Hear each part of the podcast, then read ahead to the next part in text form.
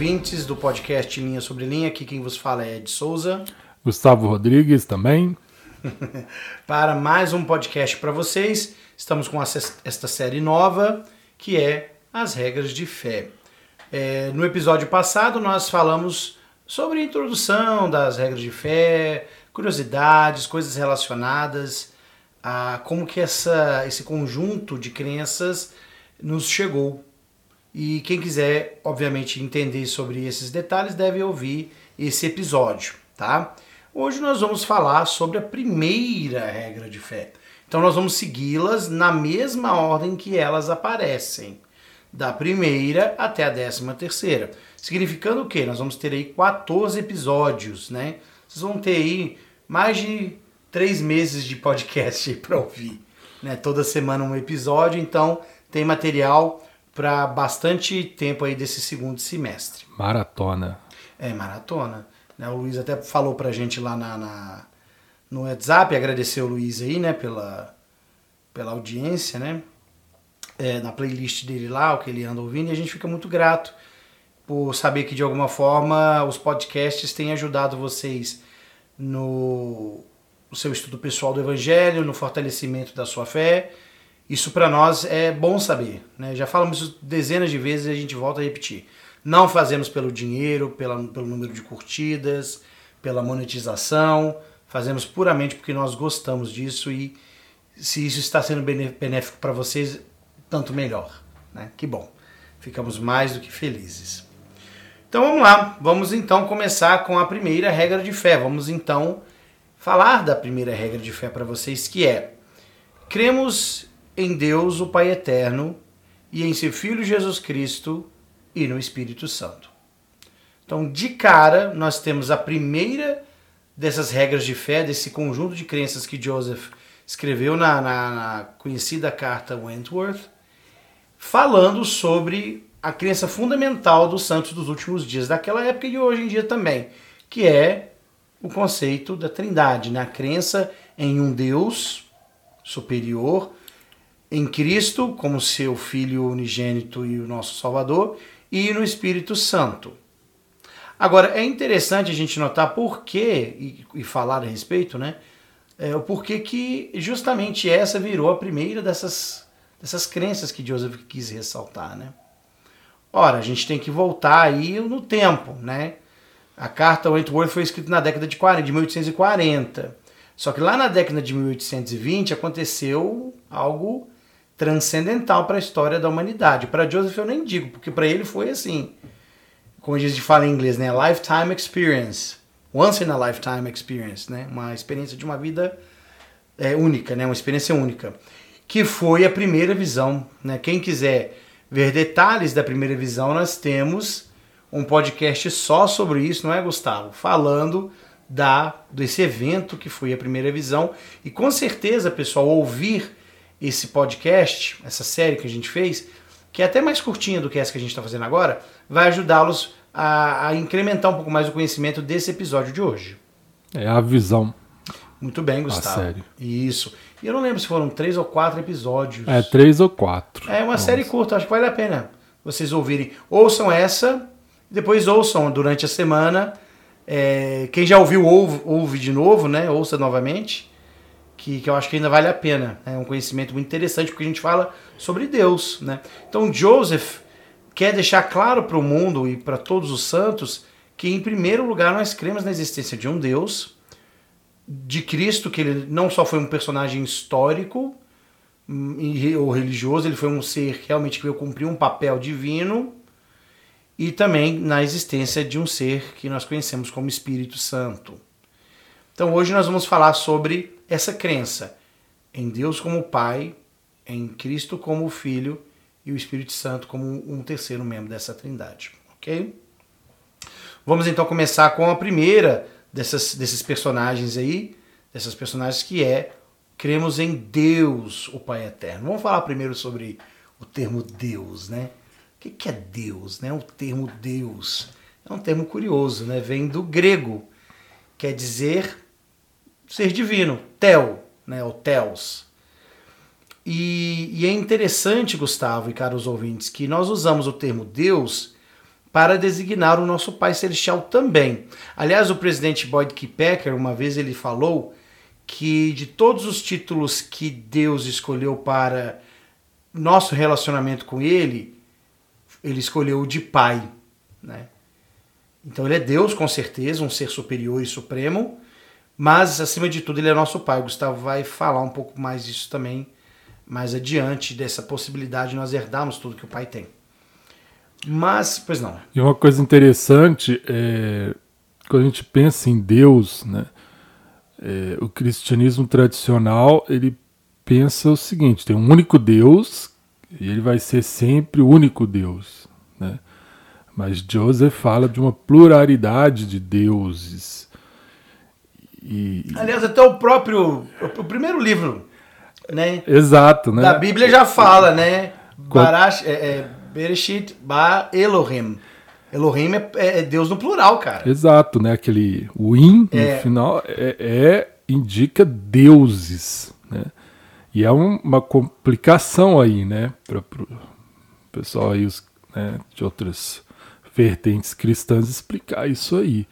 Né? Tenta, mas Joseph deixou claro, falou, olha, é plural, não tem como, né? É, quando a gente vai, por exemplo, lá em Salmos 82, 6, né, o, o salmista fala, né? Eu disse: Vós sois deuses e todos vós sois filhos do Altíssimo.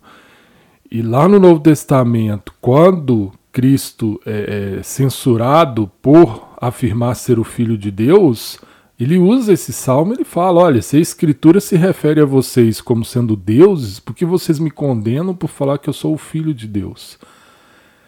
Então a gente pode ver que, que Deus não é o nome, vamos dizer, o nome pessoal, mais pessoal do nosso Pai Celeste. Né? Mas é, é, é, um termo que se refere à condição ali. E como a gente fala na igreja, né? Ah, com somos, D maiúsculo, né? Exato, somos deuses em embrião. De certa forma, sim, porque somos filhos de Deus. Né? E aí é interessante que você falou é, que o, o, a regra de fé ela se refere Deus e depois ela fala o Pai eterno. E é o que você disse. Eu acho que isso torna é um termo ainda mais exclusivo do que o próprio termo Deus, porque né, embora a gente adore o único Deus, que é o nosso Pai, é, isso não quer dizer que, né, Joseph falou, né, que há pluralidade de Deus, quer dizer que, que não haja outros seres exaltados, vamos falar sobre isso mais à frente nesse episódio. Agora, Pai, a gente só tem um Pai eterno. Quer dizer, a gente só tem um Deus também, mas é, é, eu quero falar assim, né? O, o pai dá um sentido de um, de um, de um relacionamento mais familiar íntimo. e íntimo, né? É, né? Ok, que outros deuses podem ser pai de outros filhos, mas é, a gente só tem um pai, assim como pai terreno, né? A gente só se refere a um como pai. Então acho que é um termo muito especial. Assim. É, e eu, eu entendo assim, a questão de você é, ter essa crença em divindade ou divindades tem toda uma razão de ser, né? Quando você pega ali Adão e ele é apresentado e ele conhece o Pai, ele tem essa esse momento de entender quem é Deus e a gente vê pelo filme do templo que o tempo que o termo que ele não usa não é Deus, né? nem ele nem Eva, eles usam o termo Pai o tempo todo, né? Você vê que ali fica claro que existe um ser superior, né? E essa crença ela foi deturpada com o passar do tempo. É óbvio Sim. que Adão certamente sabia que existiam outros deuses, outros seres divinos além de Deus. Porém, uh, esse conhecimento foi deturpado com o decorrer do, com o passar do tempo e o homem passou a criar divindades para si, atribuindo a, a, é, aos fenômenos da natureza aos poderes dessas divindades. E, e, e, só complementando o raciocínio que agora veio aqui, é, outras pessoas, né, outros homens, outros seres, podem ser exaltados como Deus. Né? A doutrina até se refere a Abraão como já sendo né, um Deus, chamando ele, doutrina Convênios 132, né, fala isso. Eu posso, né, eu estaria errado, mas eu posso considerar Abraão como sendo meu Deus se eu quisesse? Poderia. Ou, ou, algum ser que já esteja exaltado, se eu conhecesse, eu poderia. escolhê-lo para ser o meu Deus. Mas eu não posso falar, ele é meu Pai eterno. Só tem um Pai eterno, que é o que né, nós fomos gerados por Ele. Uhum. Então, por isso que eu quero, né, coloquei que eu acho que é o mais exclusivo dos termos que se refere ao nosso Pai Celestial, a Deus, é o de Pai eterno, que a gente só tem Ele, Ele nos gerou. Né? Mesmo que eu escolha qualquer outro ser, mesmo seja um ser real, seja um ser exaltado, para ser meu Deus, se eu quisesse fazer assim, eu não posso considerá-lo meu pai eterno. A gente só tem um pai eterno, é muito exclusivo, é muito especial, né? E isso faz todo sentido quando você pensa, por exemplo, na história do povo de Israel, e a gente tem aqui série falando sobre a coligação, nós temos aqui série Reinos falando também sobre o reino de Israel. E a gente vê que esse monoteísmo tem essa, essa raiz no, no povo de Israel. Né? Aqui o Elder Talmud, no seu livro Regras de Fé, aqui quando ele fala sobre a Trindade, que logo no capítulo 2, Deus e a Santíssima Trindade, ele fala que de Israel a tradição da existência de um Deus se espalhou pelo mundo. Quer dizer, é, essa ideia do monoteísmo veio deles, porque os, as, as, civilizações mesopotâmicas, né, que aqui, aqui se acredita o início da civilização humana, já era politeísta, né, nos tempos ali de Hammurabi, né, e, e, posteriormente de outras civilizações, até Ur dos caldeus, Abraão sai de lá, entre outras coisas, porque era uma civilização totalmente politeísta. E Abraão, sabendo da existência de um Deus e das promessas que esse Deus tinha para os pais, né, as promessas dos pais que ele fala, né, as promessas patriarcais, ele sai de Ur, né, e vai é, para a terra de Canaã, né, onde que se torna Canaã depois, que ele foi ali para o norte, onde então ele recebe por convênio essas promessas, que se torna o convênio abraâmico, que nós também já tratamos aqui em, em, em, podcasts, tá? Então também vale a pena ouvir esta, esta série também. Quer dizer, então a crença em um deus se tornou uma crença em vários deuses, e daí você tem a mitologia egípcia, você tem a mitologia, no caso dos egípcios, né? Você teria ali, ó, Ra, que depois vira Amon-Ra, né? Você tem a mitologia grega com Zeus, você tem a, outras mitologias como a hindu, em que você tem né, os, os, deuses indianos ali, aquela. Até tem uma trindade também, né? Na, na, na, entre o panteão indiano. A gente até vai falar sobre religiões em um outro momento, a gente vai dissecar isso mais apropriadamente. Mas é, todas essas religiões mostram a mesma coisa que a gente já sabe: que houve uma criação e que houve, houve outros personagens envolvidos nessa criação. Quando a gente lê Abraão capítulo 3, que, que Jeová fala: Desceremos, pois, e tomaremos desse. Ele está falando no plural. Lá em Gênesis, quando você tem no capítulo 2, o Senhor falando, é, no capítulo 1, perdão, é, façamos o homem a nossa imagem e semelhança, ali também tem uma conversa com outro ser, né? Seria muito, não sei, é um termo até talvez rude demais, mas seria é, estúpido pensar que ali não tem uma conversa de uma pessoa com outra. É, ele falando consigo mesmo? Não, Deus falando, olha, vamos fazer, Deus, é, é, né? Tudo bem que eu falo muito na terceira pessoa com os meus filhos, né? Falo, ó, papai não gosta disso não. Eu tô falando de mim mesmo, né? Me colocando na terceira pessoa. Mas ali não é o caso. Então você tem realmente um Deus que vai ter um relacionamento direto com seus filhos. E o Gustavo deixou isso bem claro para nós aqui de forma muito categórica. E é, o nosso relacionamento com ele é de pai e filhos. Essa é a realidade. Eu gosto de pensar é, lá em Gênesis, quando o Senhor, lá no início, né, ele cria os animais e fala macho, fêmea os criou, e ele dá a ordem né, que eles é, se multipliquem segundo a sua espécie. E lá no final ele cria Adão, que é a sua imagem e semelhança. Né, depois ele dá uma companheira, que é Eva, para ele. E, então eles são filhos de Deus, não são só criaturas, são filhos, né, feitos à imagem e semelhança de Deus.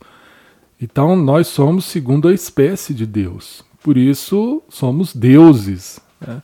Só que há um Deus exaltado. Então, quando a gente vê lá o conselho nos céus, existe um, um conselho, uma assembleia de deuses, onde há um Deus mais exaltado, que é o nosso Pai eterno, que preside, né? E, e, aí a gente tem uma primeira presidência que é a Trindade, né? O Pai, o Filho, que é Cristo, e o Espírito Santo. Eles formam essa primeira presidência, né?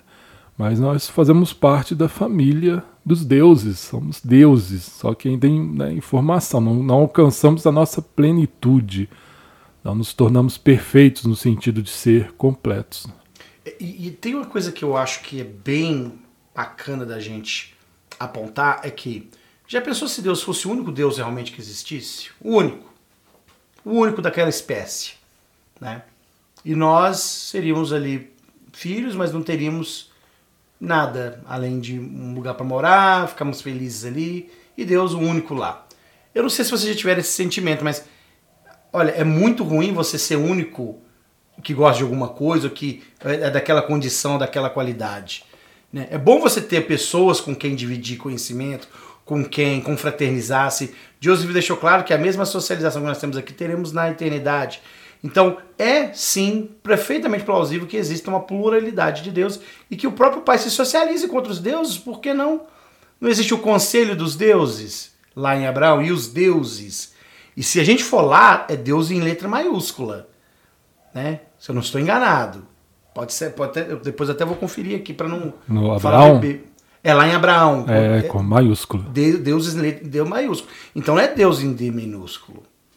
Então tá falando de seres, eu acredito. Claro que eu e o Gustavo já tivemos uma bela de uma discussão a respeito disso. O que é um Deus? Né? Somos deuses? É, sim, em certa forma, sim. O que a gente cria, o que a gente pensa e faz é uma condição divina, com certeza. E, e é interessante porque quando Jesus aparece para os nefitas, ele já é um ser ressurreto. Uhum. E tem uma parte é, em que ele fala. Aliás, é, exatamente, quando ele está com os nefitas, ele fala assim: sede perfeitos como eu sou e como o Pai. Mas lá, no, né, quando ele estava no seu ministério terreno, mortal, ele fala para os discípulos: sede perfeitos como o Pai. Ele não se inclui. Né? Interessante, ele não, ele não se considerava ainda plenamente perfeito, porque ele não tinha passado pela morte e pela ressurreição, que o próprio Pai passou, ele não tinha passado por isso. E tal, né? Embora fosse um ser perfeito no sentido que ele nunca cometeu um pecado, mas ele não se considera plenamente ainda. Né? Embora é, a gente vê lá João falando, né? O verbo estava com Deus no princípio, no princípio, né? O verbo estava com Deus e o verbo era Deus. Jesus já é considerado Deus antes de vir e nascer nessa vida mortal. Embora o próprio Salvador não tenha se né, incluído como ser perfeito antes da ressurreição, porque ele, né, ele só fala do Pai. Depois é que ele fala com os nefitas, perfeito como eu sou e como o Pai. É. Então, é interessante para a gente pensar isso, né? O que, que é um Deus? Né? O que, que faz alguém ser considerado um Deus? Né? Um Deus minúsculo, um Deus com letra maiúscula? Então é uma coisa intrigante. É, ninguém aqui está querendo pregar, gente, o paganismo, né? O politeísmo. O né? politeísmo. Mas é interessante quando a gente estuda história, quando a gente estuda é, teologia, por assim dizer, né?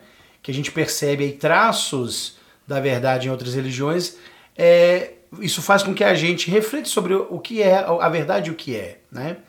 E Deus, eu penso que ele não só tem outros deuses com quem ele se relaciona, e certamente ele tem um pai, né, eu gostava até entrar um pouco mais nesse mérito daqui a pouco, né, usando provavelmente o que Joseph ensinou e o que Lorenzo Snow depois também pregou, mas ele está disposto a nos trazer a condição que ele está.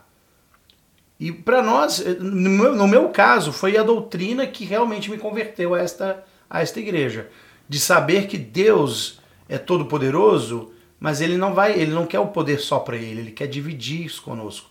E tá tão claro isso na Bíblia, no livro de Apocalipse, né? Quando João fala, né? Ao que vencer, no capítulo 3, né? Ao que vencer, darei que se assente comigo meu trono, assim como eu me assentei no trono de meu pai. Isso é o quê? Isso é ser Deus. Ponto. Não tem que discutir, tá muito claro isso lá. Ah, e, e, você falou exatamente isso, é o que me faz assim, o meu testemunho nossa, ficar mais forte em relação à restauração é esse conhecimento restaurado. Porque o cristianismo tradicional ele vai colocar o seguinte: não, Deus é Deus, ele é o único Deus, ele, ele é nosso Pai, ele nos ama, ele quer o nosso melhor. Mas no máximo, assim, ele vai nos dar uma vida feliz, sem dor, sem sofrimento depois, né, da ressurreição e do julgamento, a vida eterna nesse sentido. Mas você não pode, isso é um absurdo, uma blasfêmia, se você chegar a achar que você pode estar como Deus, ser como Deus, ser um Deus assim como ele é, né, como o Pai é. Isso é um absurdo, isso não pode, né? Mas que ser de Deus é esse? Eu não consigo entender esse Deus com todo respeito a, né, a quem não é santo dos últimos dias, é de outra vertente cristã, mas não dá para entender. Exatamente porque você falou, porque Deus, ele é um ser que ele quer compartilhar o que ele tem, a imortalidade, a vida eterna, né? E qual pai, né? Que pai é esse que, né? Eu fico pensando, eu tenho meu pai, por exemplo. Meu pai, né? Ele é um bom pai, não é um, um pai perfeito, ele é um bom pai. E ele quer o melhor para mim. Ele jamais vai falar assim, não, eu quero que meu filho seja feliz, mas eu não aceito que meu filho ganhe o mesmo que eu ganho de salário. Eu quero que meu filho seja feliz, mas ele tem que ter menos do que eu. Ele tem que saber menos do que eu, porque aí eu vou ser grande, porque ele sabe menos. Isso não funciona para Deus.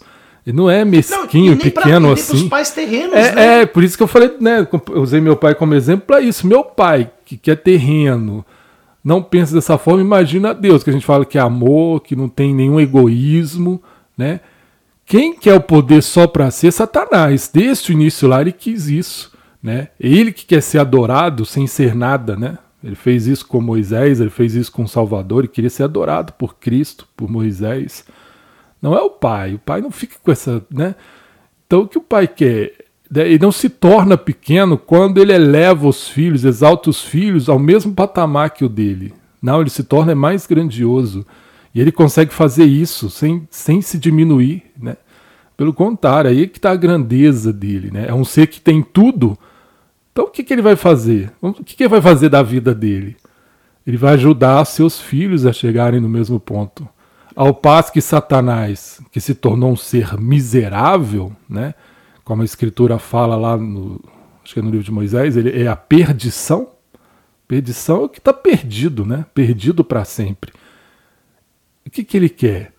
Ele quer exatamente tornar, como fala no livro de Mormon, a gente tão miserável quanto ele é. Né? Nos fazer nos tornarmos perdição também. Então essa ideia de, de, é de Satanás, não é do, do Senhor. O Senhor é o contrário de Satanás. Quando Satanás quer que a gente perca tudo, Deus quer dar, dar tudo, né? Como você falou, que você assente no trono. Cristo falou, né? No mesmo trono do Pai. É igual. Não é não é um trono embaixo, assim, alguns degraus abaixo, é, é o mesmo trono. Né? Então, isso para mim, realmente, aí dá para falar: Deus ele é grandioso, ele realmente é um ser supremo. E a gente, tendo esse conhecimento, a gente consegue adorá-lo de uma forma mais adequada. Porque você falando das religiões de, de né, as religiões cristãs de uma maneira geral, Deus é sem forma, Deus não tem paixões, não tem sentimentos. É invisível. É invisível, é, é incolor, inodoro, insípito. nada, né? Não, nada. Né? E não é, né? Eu tô falando assim, né? se fosse usar esse, essas é, descrições, ele reduz Deus a nada, né? E novamente, é, me surpreende o fato de que as escrituras colocam as coisas de forma tão clara e, e, e querer crer num Deus sem forma, desprovido de emoções, sentimentos, é, é, é, é um tanto quanto ignorância é, descarada. Porque, novamente citando o livro de Gênesis, e viu Deus, ele tem olho, e falou Deus, ele tem boca, e fez Deus, ele tem mão. Claro que ali muita coisa é metafórica, ok. Mas quando ele fala, façamos o homem nossa imagem e semelhança, poxa, ali você tem ele conversando com o outro. E você tem ali ele dizendo, olha, eu quero que eles sejam iguais a mim, em aparência e em atributos. Então nós temos também a capacidade, temos os mesmos atributos dele, inclusive aqui. Inclusive aqui, porque a escritura é muito clara, e eu uso muito essa escritura com Ícaro principalmente, que a glória de Deus é a inteligência.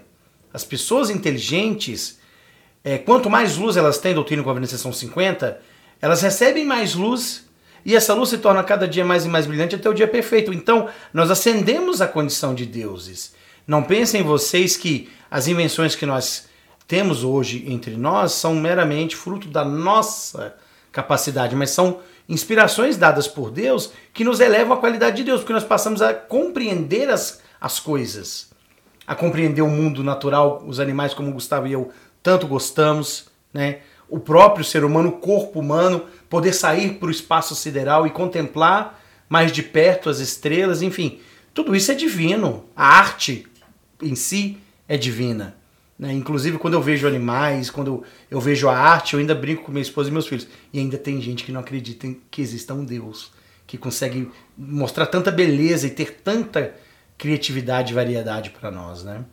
E, e uma coisa, é, no passado, tempo, nos tempos da apostasia, a gente teve concílios para discutir assim, quem é Deus? Qual a diferença entre o pai e o filho? eles são um, eles são separados, né? E ficaram debatendo isso aí. Né? Ah, quem, né, votando, né? Como é que a gente vota em Deus assim, né? E escolhendo o que vai ficar no é, canon, né? Como é que a gente vota assim para definir o que Deus é? Deus é. Não precisa de voto, de debate. Ele é, ele é, ele tá lá, ele é o que ele é. Que inclusive é, é o, o, significado também do tetragrama, do, do tetragrama sagrado, né? Yahvé.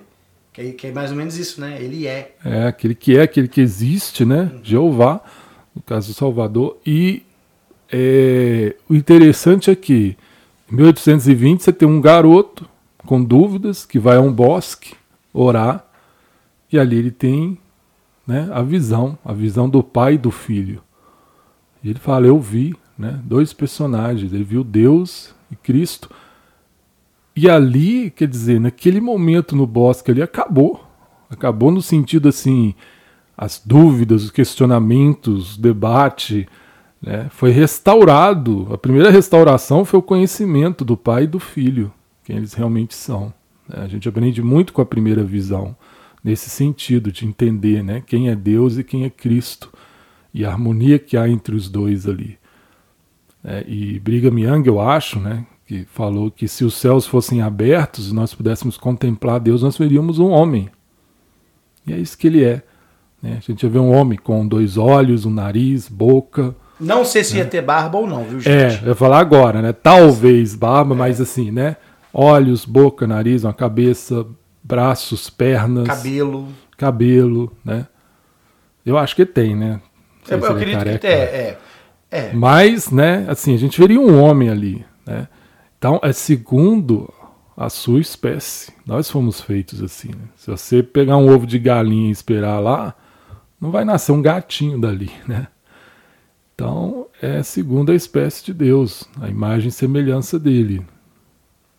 Olha, Bruce R. McConkie, em Mormon Doctrine, aqui quando ele fala sobre Deus, né, no verbete God, ele fala que Deus, e isso é uma coisa que o próprio Talmud fala também, no, no mesmo capítulo que eu mencionei há pouco.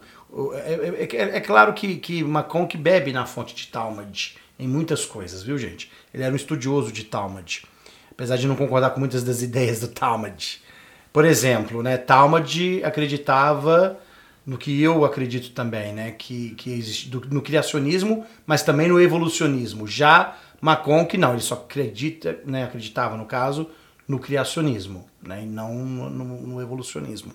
Mas ele fala o seguinte, citando Talmud: Deus só é conhecido apenas por revelação. Ou ele permanece, é, ou ele se revela, ou ele permanece para sempre desconhecido. E é isso, né? Conhecer Deus. O nosso, nosso grande desafio nessa vida é conhecer Deus. Quem é Ele? E eu acho que quando nós de fato conhecermos Deus, nós vamos ter uma diferença de comportamento, em atitude, a maneira como nós percebemos essa vida e a eternidade. E eu sou grato por eu desfrutarem desse conhecimento, porque a minha busca por Deus é como a de Abraão, sabe? Quando ele fala, eu te busquei, e ele fala, eu te encontrei, né? É, muito bonito. É, eu acho isso bonito, porque ao você encontrar Deus, Então você consegue ter um relacionamento com ele. E a nossa vida inteira é baseada em grande parte ou na maior parte nesse relacionamento com ele. Aí Joseph certa vez falou que se o, se o homem não, não compreender Deus, não irá compreender a si mesmo. Talmud fala que somente um ser superior a nós tem condição de nos elevar. Né? Porque um ser pareado com o outro não tem condição de torná-lo talvez melhor. Mas um ser superior conseguiria isso. Então Deus tem essa superioridade e ele nos traz para si. Mas ele é todo poderoso, ele é onisciente e ele é onipresente. Ele é onipotente, onipresente e onisciente.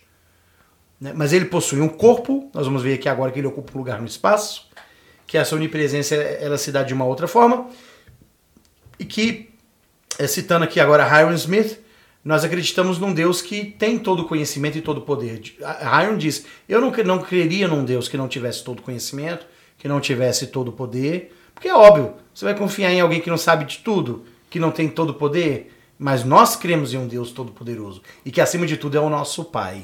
Já pensou fazer uma pergunta para Deus e, e, ele falar assim: peraí, que eu vou olhar aqui no Google? É, vou né? Google aqui. Não, ele sabe todas as coisas, né? Por isso ele tem esse poder, né? Para exaltar os seus filhos. Isso. É, usando uma linguagem chula aqui, ele manja dos Paranauê, né? E ele vai mostrar para nós o caminho das pedras. Mas nós precisamos conhecê-lo e a gente só conhece Deus por revelação. Uh, vamos falar então sobre Jesus Cristo, né? Cremos é, em Deus o Pai Eterno, em seu Filho Jesus Cristo. Jesus Cristo é Jeová e ele é o Filho de Deus. E ele é o Filho de Deus não porque ele é exclusivamente o único Filho de Deus, mas é que ele é Filho com F maiúsculo. Né? Jesus Cristo, ou Jeová, é, foi o único Filho de Deus gerado na carne, então ele é o unigênito. Mas dizer que ele é o primogênito, também com P maiúsculo, nos indica que ele teve direito a receber do Pai todo o poder para nos governar. A gente já ensinou isso aqui em outros podcasts, mas nós vamos revisar um pouco aqui para vocês se situarem. Primogenitura é o direito de governar na casa de um patriarca. Né? E era não tão, não tão incomum o patriarca permanecer vivo, mas já conferir a primogenitura para um de seus filhos. Geralmente esperava-se que fosse o mais velho. O direito à primogenitura era do mais velho. Mas, como a gente já viu nas escrituras, muito comum que outros filhos recebessem a primogenitura. Que, de novo, era o direito de governar na casa do, do seu pai cuidar de todos os negócios e de ser, inclusive, o manda-chuva da parada. O patriarca estando vivo, ele seria consultado e teria talvez até a palavra final. Mas o primogênito era quem cuidava de tudo. Era quem tocava o barco mesmo, literalmente. E os outros irmãos, as, as mulheres daquela casa, lhe deveriam obediência. Né? E Cristo é eleito o primogênito do Pai, é escolhido como o primogênito do Pai.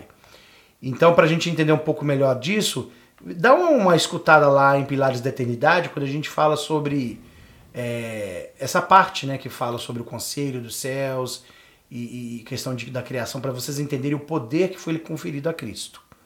E um exemplo interessante que a gente tem na, na, nas, nas, escrituras é quando Jacó vai abençoar os filhos de José, né? José lá do Egito, Efraim e Manassés. Manassés era o primeiro filho a nascer, né? foi.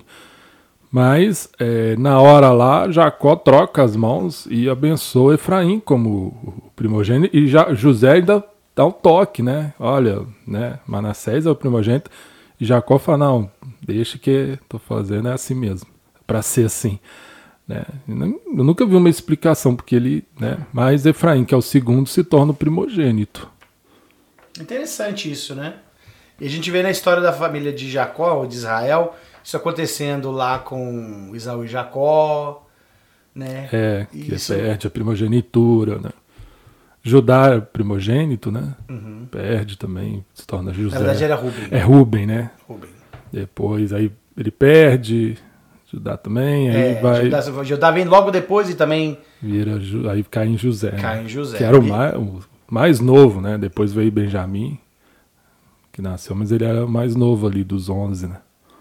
Então você tem Jesus, essa figura divina, né, esse status adquirido já na pré-mortalidade, e quando ele se oferece para cumprir a vontade do Pai, ele o faz como alguém que tem os atributos para tal. Não é um, um posicionamento orgulhoso ou soberbo, mas de extrema e pura humildade, porque a única coisa que ele quer fazer é a vontade do Pai. E aí é interessante que é, o Elder Bruce R. McConkie, aqui no livro Mormon Doctrine, no verbete Christ, ele coloca isso, que Jesus ele tinha a mesma mente do Pai. Né? E aqui também no livro é, Regras de Fé do Talmud, ele fala a mesmíssima coisa, que a mente de Cristo era a mente do Pai. E é interessante que quando Cristo vem para a mortalidade, quem coloca isso agora é Elder McConkie, a imagem de Cristo é a imagem expressa do Pai. Tanto que um dos seus discípulos diz, né? Mostra-nos o Pai. E Jesus, meio, num tom meio que de reprimenda, diz: Olha, eu estou aqui com vocês, vocês ainda não conhecem o Pai, quem me vê, vê o Pai. Eu faço o que o Pai fez. Ele usa isso e fala isso em outra ocasião, né? Então ele não só era fisicamente parecido com o pai, por ser filho dele, evidentemente, ele era parecido fisicamente, mas ele também e principalmente era intelectualmente igual ao pai. Ele tinha a mesma inteligência do pai, a mesma mente do pai. E, e, é interessante, porque ele é o filho unigênito, né? ou seja, o único gerado na carne. Né? O pai dele é Deus, né? nosso Pai Celestial. Tem uma mãe mortal, que é Maria. Então, certamente isso fez ele herdar características é, físicas, né? genética do, do, do Pai Celeste. Mas, como você falou, ele é igual ao Pai em todos os aspectos e atributos, ao ponto de falar: quem vê a mim vê ao Pai. E eu creio que isso era uma condição necessária para que a expiação pudesse ser aceita. Por quê? Porque. É, Deus não podia ele, descer e fazer é, expiação. Ele, ele, representa o próprio Pai, né? E, e a gente fala isso realmente. Como é que Deus faria expiação, sendo que ele é imortal, exaltado? Então Deus não morre, e a gente sabe pela doutrina né, da igreja que seres imortais não são vivificados pelo sangue, é pelo espírito. Então não tem sangue, né? O sangue é um elemento mortal. Né? A partir da queda ali, o sangue passa né, a, a ser o, que mantém a vida nossa aqui. Né? Um indivíduo, quando perde sangue demais, ele morre. Ele corre o risco de morrer. Então, ele precisava de alguém que fizesse isso. É uma coisa vicária, né? é, uma, por, é por procuração, por representação. Mas tinha que ser. Um, a alma fala isso, né? Tinha que ser um, uma expiação é, infinita e tinha que ser o sacrifício de um Deus. De um Deus. Não podia ser algo menos do que isso. Então tinha que ser alguém que pudesse ser aceito no lugar do Pai, sendo como o Pai. Né? Então Cristo está ali no lugar de Deus. Né? E é interessante porque quando ele faz a expiação, ele está no lugar de Deus e ele consegue, por ser assim como o Pai, mas por ser mortal, ele também é capaz de estar no nosso lugar, sofrendo, né, recebendo ali o que nós deveríamos receber, espiando os nossos pecados.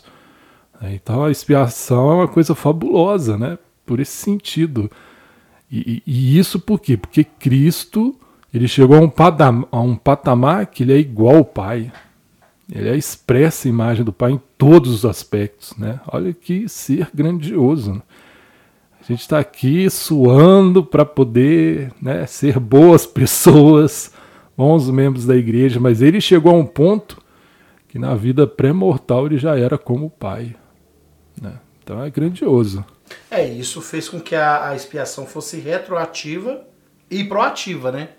retroativa a, a, a existência pré-mortal e proativa daqui para frente. A gente já mencionou isso e, e, e, a gente repete: a expiação ela é infinita e eterna, por ela ter sido feita por um ser infinito e eterno. Então, mesmo depois da ressurreição e quando da nossa exaltação, a gente ainda vai sofrer, no bom sentido, claro, os efeitos. A gente vai sentir os efeitos da expiação. E eu acho belíssimo o que Paulo fala, né? Cordeiros em Cristo, né? Porque lá em Apocalipse eu já falei, nós vamos nos assentar no mesmo trono que Cristo, ou seja, do lado dele. e no trono do Pai, porque Cristo se assentou no trono do Pai e ele não fala agora que eu estou aqui, vocês fiquem aí. Tá aqui um troninho para vocês. Não. Senta aqui comigo, vem aqui. Sobe aqui. Senta comigo. Olha, e isso é de, uma, é de um altruísmo sem precedentes e inimaginável. Nós não teremos condição nessa vida de entender a extensão do amor e bondade de Deus e de Cristo e nos providenciar a oportunidade de nos assemelhar a Ele. E a glória de Deus, além de ser inteligência, é que os homens tenham a vida eterna. Então eu vou falar por mim que sou pai. Quando eu vejo meus filhos felizes, para mim não tem alegria maior, cara. Não tem. Sinceramente, eu fico relativamente emocionado por isso, porque tudo que eu faço como ser humano agora é para meus filhos.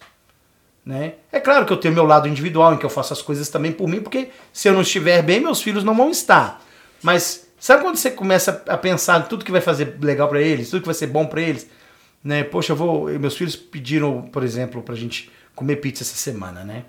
Então, assim, você para, vai lá, compra pizza, pensa na carinha deles de felicidade, chegar em casa para eles comerem uma pizza. Cara, não tem, não tem descrição. Quem é pai vai saber do que eu tô falando. Não tem. Então, se eu sinto esse sentimento e Cristo fala, olha, se vocês são maus saber dar boas coisas aos filhos, imagina Deus. Imagina a felicidade dele em nos dar as coisas. É o que fala a escritura, né? Que filho pede peixe, o pai dá cobra. Ou um pão ou dá uma pedra. É, não, não tem como, né? Não tem. Uma coisa que eu achei interessante é quando eu estava lendo lá a primeira regra de fé, é que é né, seu filho Jesus Cristo e filho também em maiúsculo, né? A gente uhum. falou de Deus com D maiúsculo, é filho com F maiúsculo.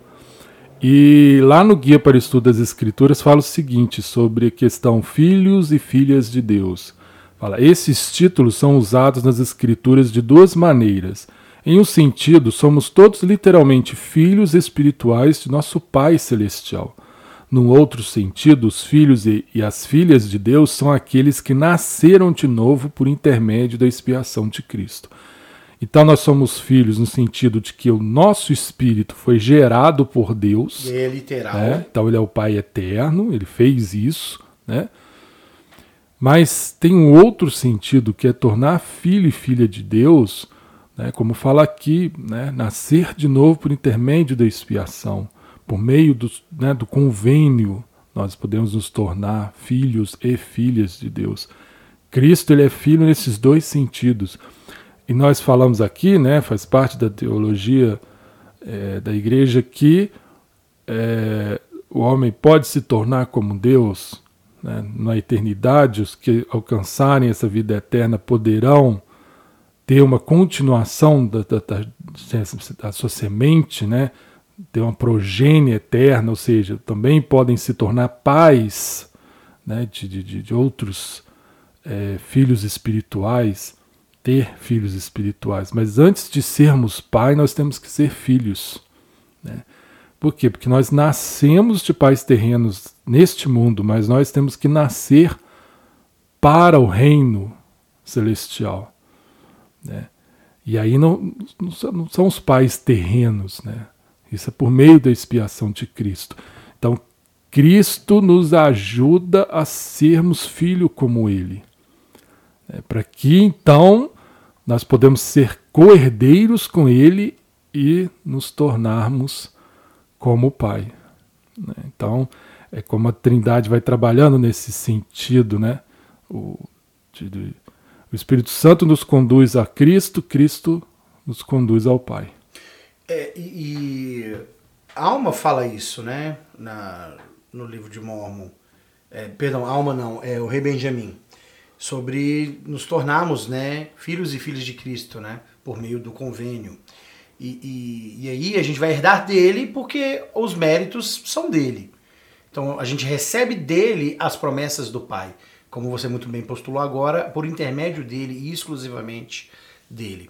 Mas Jesus veio para essa terra, ele viveu entre nós, ele teve uma experiência mortal de 33 anos por meio dos, dos quais ele cresceu de graça em graça, ele recebeu também linha sobre linha. Claro, ele tinha um diferencial ali. O poder dele era não era latente, ele era evidente. Ele se manifestava muito comumente. Mas ao ponto de, de, de dele sentir isso saindo dele, que é o caso da mulher com fluxo de sangue. Acho essa passagem muito interessante. Mas nós podemos, por meio dele, superar nossa, nossas fraquezas e imperfeições e ascendermos a qualidade de deuses com D maiúsculo. Porque até então nós somos deuses com D minúsculo. E aí um, as promessas estão aí por meio exclusivamente de Cristo, que hoje é um ser ressurreto e que está à mão direita do Pai, como Cristo, como Joseph viu na primeira visão, como Estevão teve o privilégio de ver ainda que no momento mais agonizante de sua vida. Tá? E voltando a falar dos concílios né, da, da época bizantina, é, também pensou-se né, nessa ideia de Cristo ser o Pai encarnado, né, Jesus ser Deus encarnado. Né? Então aí você teria um, uma trindade que na verdade não é uma trindade, é uma unidade que sim, eles são uno, mas em propósito, né? Elder Macon que fala disso. Mas aí a gente sabe por meio da primeira visão e também por fontes escriturísticas que do próprio Novo Testamento que Deus é um ser separado de Jesus. Porque Jesus ora ao Pai, ele vai orar para si mesmo? Não. E Estevão teria visto é, Jesus espelhado? Também não. Ele viu dois seres ali, ele, claramente. E no batismo de Cristo a gente tem o Pai falando, Jesus ali sendo batizado e a manifestação do terceiro membro da Trindade por meio do símbolo da pomba. Então, é, toda essa intenção de querer colocar, é, tentar dar nome ou condição para Deus e a Trindade, é sectária e infrutífera, como o próprio Elder Macon que fala. E é interessante, novamente, como a revelação ela é, né?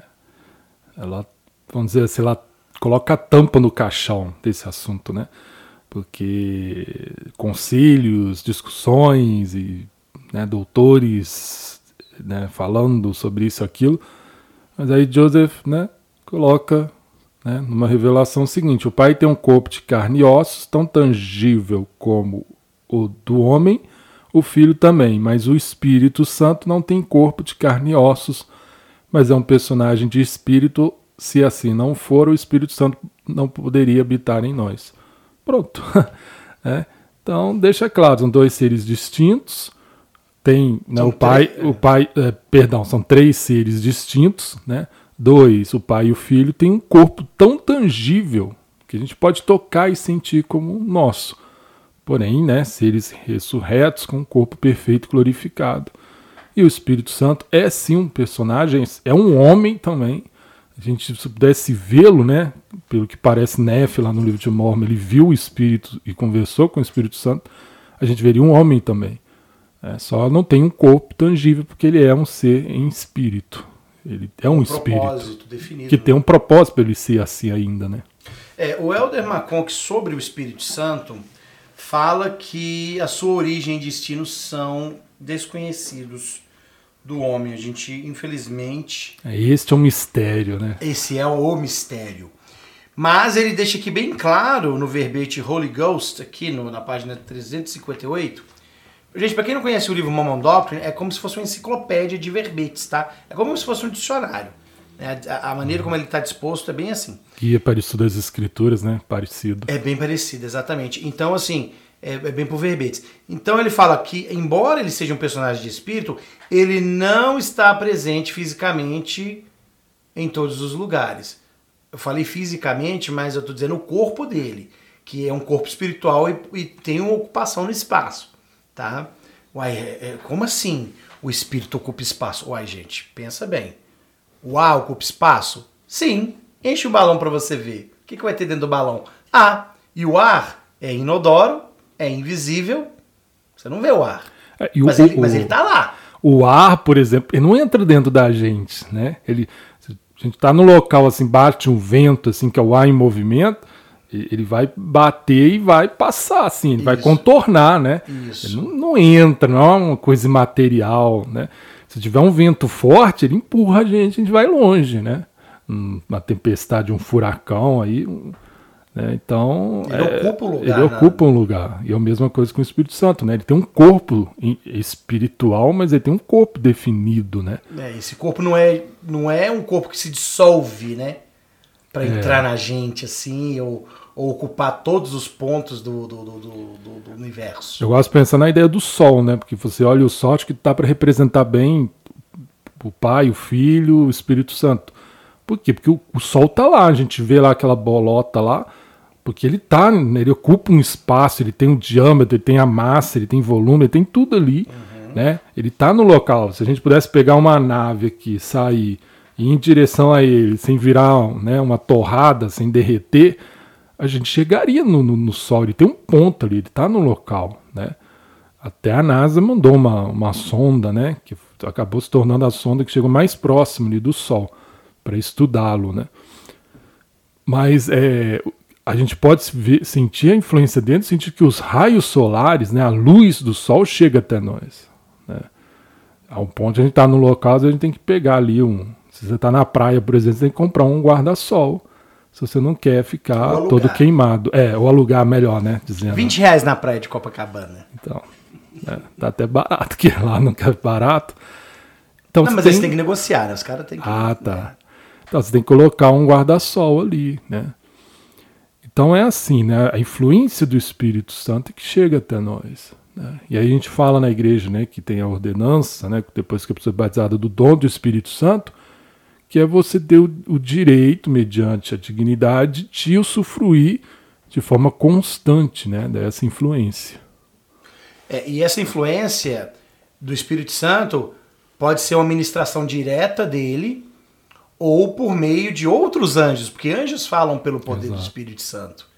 Então você pode ter seres aí que ainda não nasceram, né, seres espirituais não nasceram, seres é, que já morreram, espíritos do outro lado do véu, que também podem exercer é, influência do Espírito Santo conosco. Então é, nós não sabemos o que vai acontecer com ele mas a gente acredita que ele vai ter direito a um corpo algum dia e que, assim como haverá outro Deus e seu Cristo, possivelmente haverá também esse padrão de um Espírito Santo, porque a Trindade são três. Né? E, e Elder Talmud chama de o grande conselho presidente do universo. É assim que ele chama o, o, o a Trindade. E o Elder McConk refere-se à Trindade como sendo Deus o Criador, é, Deus o Redentor e Deus o Testificador. Né? Falando da, da função de cada um desses deuses da Trindade. Né? Porque tem que ficar claro isso para nós, santos dos últimos dias. São três deuses, com D maiúsculo. Tem pessoas que acreditam, né, assim, acham que o Espírito Santo seria um ofício, um cargo ocupado por diferentes filhos de Deus em diferentes épocas, né? Que talvez Adão tenha sido o primeiro ali, quando ele veio à Terra, nasceu aqui, outro ocupou o espaço dele, né? Então outros poderiam. Há quem até especula que Joseph, na vida pré-mortal, poderia ter sido, tem uma citação que ele fala que nenhum homem o conhece realmente, né? Mas é pura especulação, isso não é uma doutrina oficial da igreja. Né? O fato é que, como Ademar Kong falou, é um mistério, a gente não sabe a real né, identidade do Espírito Santo. Né? A não ser isso que está aqui na seção 130 de Doutrina e Convênios, que ele é um ser em espírito. Né? É, tudo leva a crer que ele é né, um homem e tem um corpo, mas em, em espírito, né? um corpo espiritual. Pode ser que ele seja um. Né? Eu, vejo mais provável que ele seja um filho do Pai, assim como Cristo, mas que, que ainda. Um status, né? É, que ainda não adquiriu um corpo físico, né? Um, porque senão, como fala aqui, né, não poderia ter essa influência como ele tem, e ele é o testificador por isso, né? É, alguns falam, ah, no milênio ele vai ter um corpo. Não sabemos. Também é, é especulação. É, Bruce R. McConk aqui, nas palavras do, do, do Bruce. McConk, ele fala o seguinte: nessa dispensação, ao menos, nada tem sido revelado sobre a origem e destino do Espírito Santo. Qualquer expressão a respeito desse assunto é tanto especulativo quanto infrutífero. Ou seja, Não adianta, a gente pode ficar falando horas e horas sobre o que, que era, o que, que é, o que vai ser do Espírito Santo e não vamos chegar à conclusão. O que nos cabe é saber que ele é o membro da Trindade e que Pai, Filho e Espírito Santo são seres dissociáveis, ou seja, distintos, mas com a mesma mente, com o mesmo propósito, com a mesma unidade. E o Helder Marcon que diz isso, que a mesma unidade que existe na Trindade é esperada de todos nós. Essa conectividade, essa união, essa, essa mente, né? essa mente única. E é interessante é, que um dos títulos do Espírito Santo é o Consolador. O próprio Jesus Cristo, quando ele prometeu aos discípulos né, que eles não ficariam órfãos, ele falou que ele mandaria o Consolador, que faria eles lembrarem de todas as coisas. E, é, e né, ele fala lá que é o Espírito Santo. Então, a gente chama ele, né, considera ele o primeiro Consolador. Então, quando nós somos batizados na igreja, fazemos convênio e, e recebemos a confirmação, né, ali é dado o dom do Espírito Santo, é o privilégio de ter né, esse membro da Trindade como um, um, um guia, um companheiro, o consolador, para nos consolar, para nos ajudar. É, e Cristo, ele é considerado o segundo consolador. Né? João fala a respeito disso. Né? Ou seja, é, é, chega um ponto em que a pessoa pode ser ministrada pelo próprio Cristo. Né? A gente acredita que aqueles que recebem o seu chamado eleição, têm o seu chamado eleição assegurado, desfrutam desse privilégio. Então, a função do primeiro consolador é nos levar até o segundo consolador, que é Cristo. E aí, certamente, um dos propósitos desse segundo consolador, que é o próprio Salvador, é nos apresentar o Pai. Por isso ele fala: ninguém vem ao Pai senão por mim. Né? Não é só metafórico, é literal.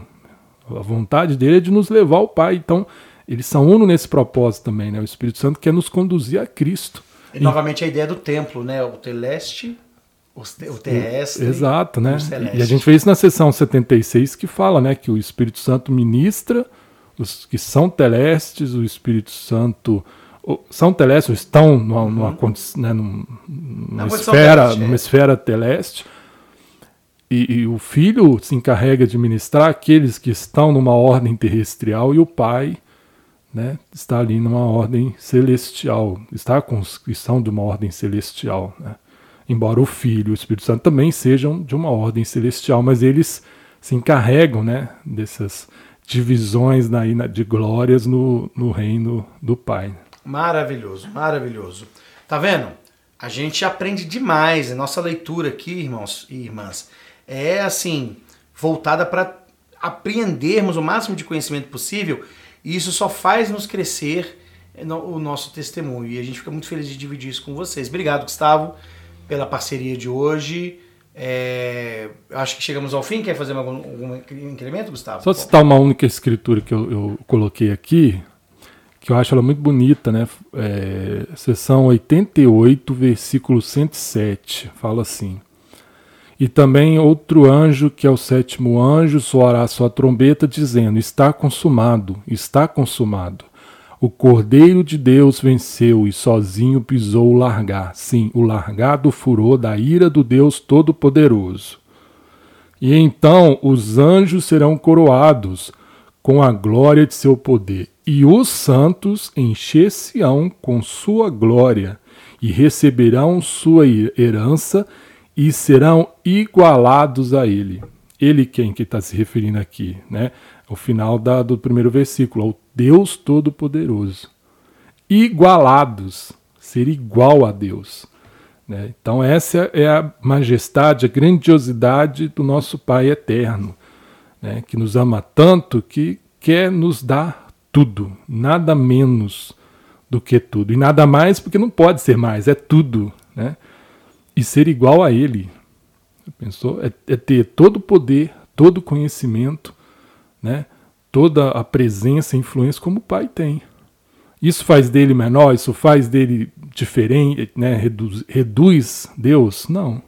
Pelo contrário, para mim ele torna mais grandioso, mais elevado. Deus tem tudo, não tem como ele ser maior. O único jeito dele ser maior, mais grandioso é assim. É, é pegar os filhos dele ali e exaltar. Né? E acho que esse é o grande propósito da vida dele. Acho que até, né, não sei se os seres exaltados podem sentir tédio, mas depois você tem tudo o que, que você pode fazer da sua vida. Né? Exaltar, ajudar seus filhos. Né? Então, é, esse é o papel. Este é o nosso Deus, este é o nosso Pai. Né? E Cristo é um com ele nesse propósito. O Espírito Santo é um com os dois.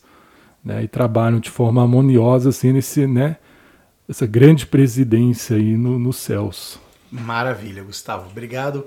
Eu acho que o que você falou resume bem o sentimento que eu tenho, né? de que Deus, Jesus e o Espírito Santo trabalham com o único propósito de nos proporcionar essa felicidade que no, tanto nos espera de forma gratuita. Né? As Escrituras falam, a salvação é gratuita. A gente só precisa obedecer os mandamentos. Um, eu falei que era útil, mas né, mais uma coisa que você até citou aqui, Lourenço Snow, né? Uma vez ele falou: como o homem é hoje, Deus já foi, e como Deus é, o homem pode, pode poderá ser, né? Falamos muito né, de sermos como Deus, mas é, é, um, é um, um, ensinamento glorioso também que o, o Pai já foi como nós. Né? Ele já foi um homem, ele já passou pela mortalidade. Né? Quer dizer, ele é um homem, mas ele já foi um homem mortal. Sentiu fome, cansaço, ele teve provações. Né? É, provavelmente ele casou, porque né, a gente sabe que exaltação é, não pode estar sozinho.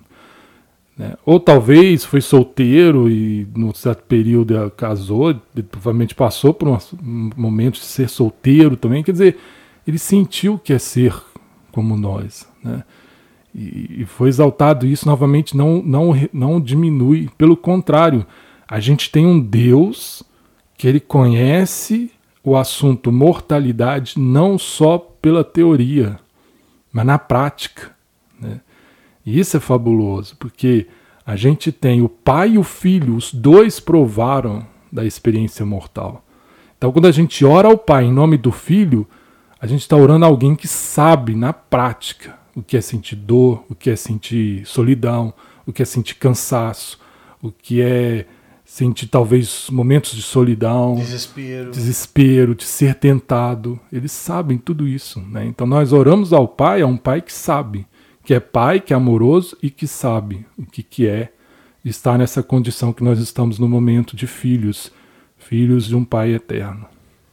Obrigado, Gustavo, mais uma vez. Despeço-me de vocês neste episódio. Muito obrigado por sua audiência. Próxima regra de fé é a segunda regra de fé, quando vamos falar sobre a transgressão de Adão, que nós não vamos ser punidos por esta transgressão. Seremos punidos pelos nossos próprios pecados. Um abraço a todos, continue conosco com sua audiência. Bye bye.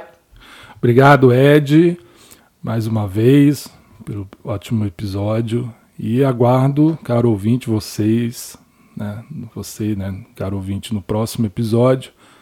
Vamos defender o pobre do Adão, que né, todo mundo fala mal dele pelo, pela transgressão de Adão. E vamos aí aliviar a barra né, de Adão. Então até a próxima, obrigado, tchau.